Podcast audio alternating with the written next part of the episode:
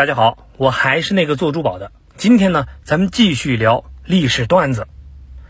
前几天，法国的大选结果出来了，现任的总统马克龙那是喜提连任。要不是看新闻，我都忘了法国正在发生这么大的事儿。当然呢，这也不能怪我，毕竟法国人自己的投票率也不到百分之七十。这个很久以前呢，有一群野蛮人。他们从中欧跑到了西欧定居，被人们称为高卢人。那这一波人没事的时候就喜欢四处扫荡，直到公元前五十八年那会儿，被罗马的凯撒大帝给收拾了。那这片地方就成了罗马的一个行省。不久呢，一个叫克洛维的猛男带着一帮外地人赶跑了罗马总督，建立了法兰克王国。而这帮人呢？叫法兰克人，首都就是巴黎，也由此诞生了法国历史上的第一个王朝——莫洛温王朝。从此呢，法国就踏上了不同的王国阶段，也走上了一条独立统一的崛起之路。从莫洛温王朝开始，历经了加洛林王朝、卡佩王朝、瓦卢瓦王朝和波旁王朝，在很长的时间里。法国形成过横跨中西欧的查理曼帝国，也萌生了现代德意法的国家雏形。剪不断理还乱的英法，为了抢王位，有一百多年里都在互殴。而法国也开疆拓土，殖民到了北美洲，并且呢，给他们取了一个新名字，宣示主权——新法兰西。到了大名鼎鼎的太阳王路易十四的时候。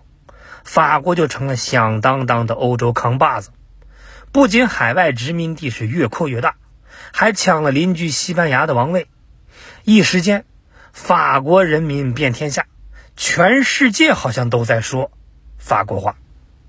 那当时的法国是欧洲强国，所以呢，法语也就成了通用语言。然而，运气这个东西呢，是一门玄学。当年输掉百年战争的英国。立志呢要做一个海洋强国，终于到十八世纪中期卷土重来，叫了小伙伴和法国又打了一仗。七年下来，法国不仅丢了不少的地盘，家里的小金库的库存也是越来越少。十几年后，英国在北美的殖民地闹独立的时候，本着凡是反对英国的就支持的原则，法国表示坚决支持，该掏钱绝不犹豫。该出人，我绝不小气。结果呢，美国倒是独立了，法国被坑惨了，眼瞅着家里都快周转不开了。王室一看钱又不够花了，于是呢，就打算开会号召大家多缴税。结果惹毛了底层的老百姓，直接攻占了象征王权的巴士底狱，爆发了一七八九年的法国大革命。那之后的百年里。法国是外有强敌，内有革命，在不同制度之间是反复的横跳，而大乱斗里的绝望王者，无疑呢就是拿破仑。正所谓打江山难，守江山也难呀。拿破仑单挑着一轮轮的反法同盟的围攻，虽然他战斗力爆表，但是打仗实在烧钱。于是呢，他就想到了老朋友美国，打算拿自家在北美的地儿。换点钱花花，而那块地就是路易斯安那。一场交易下来，美国领土大了一倍，法国到账一千五百万美元，也彻底结束了在美洲大陆的殖民活动。当法国忙着当政治试验场的时候，东边的邻居德意志正在慢慢的变强，成了继英国之后最强劲的对手。为了能够重新瓜分世界、抢占优势，一九一四年一战爆发，法国是毫不犹豫地冲在了最前头。作为协约国的大主力，扛得住德国，抢得了奥匈，赢呢倒是赢了，损失也很惨重，一百二十四万法军士兵丧命，占法国总人口的百分之四。经济等方面呢，受到的冲击更大。而老朋友美国却在这段时间里，一声不吭的是闷声发了大财，不仅自己的钱花不完，还向欧洲借钱送粮食，名为战后援助，实为战术拿捏。而法国等欧洲老牌国家靠着瓜分一波德国的殖民地，勉强维持了部分老玩家的体面。结果是还没过几天消停日子，两场经济危机就激发了各国的矛盾，德意日先后挑事儿，侵略起旁边的国家。那一九三九年，第二次世界大战爆发了。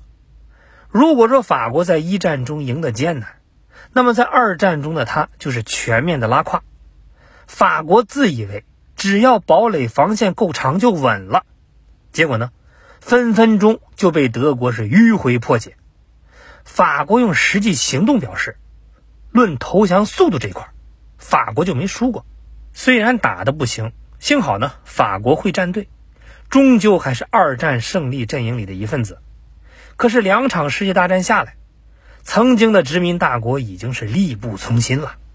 一些觉醒的地区，他们发现昔日帝国已经无暇他顾。头也不回的就走向了独立。一九六二年，法国最大的殖民地阿尔及利亚独立，法国的殖民体系基本瓦解的差不多了。而另一些还没完全独立的，则搭上了一座新的靠山。二战以后，美国不仅军事能力地表最强，还建立了以自己为中心的经济秩序。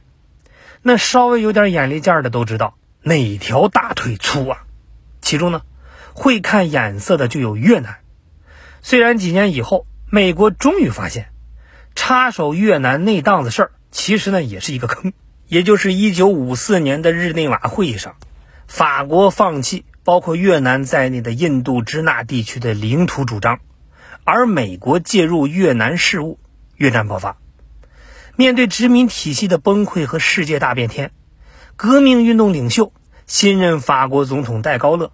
也知道往后的法国得收收心，尽力保持自己的大国地位。他建立了法兰西第五共和国，支持殖民地区的独立，带领法国快速发展，恢复实力。从1945年到1975年的三十年，被称为法国发展的黄金三十年。虽然殖民帝国已经是往日迷梦，但是法国好歹也保住了大国的地位。至今呢，还算是欧洲大国，只是大家的关注或许比以前少了很多。历经世界大战、冷战至今，大国挖坑的对象已经换了好几茬了。最近，美国一直呼吁各国制裁俄罗斯，俄罗斯就利用能源整欧盟，法国人是连连叫惨。还是那句话，无论局势怎么样，坑永远都在。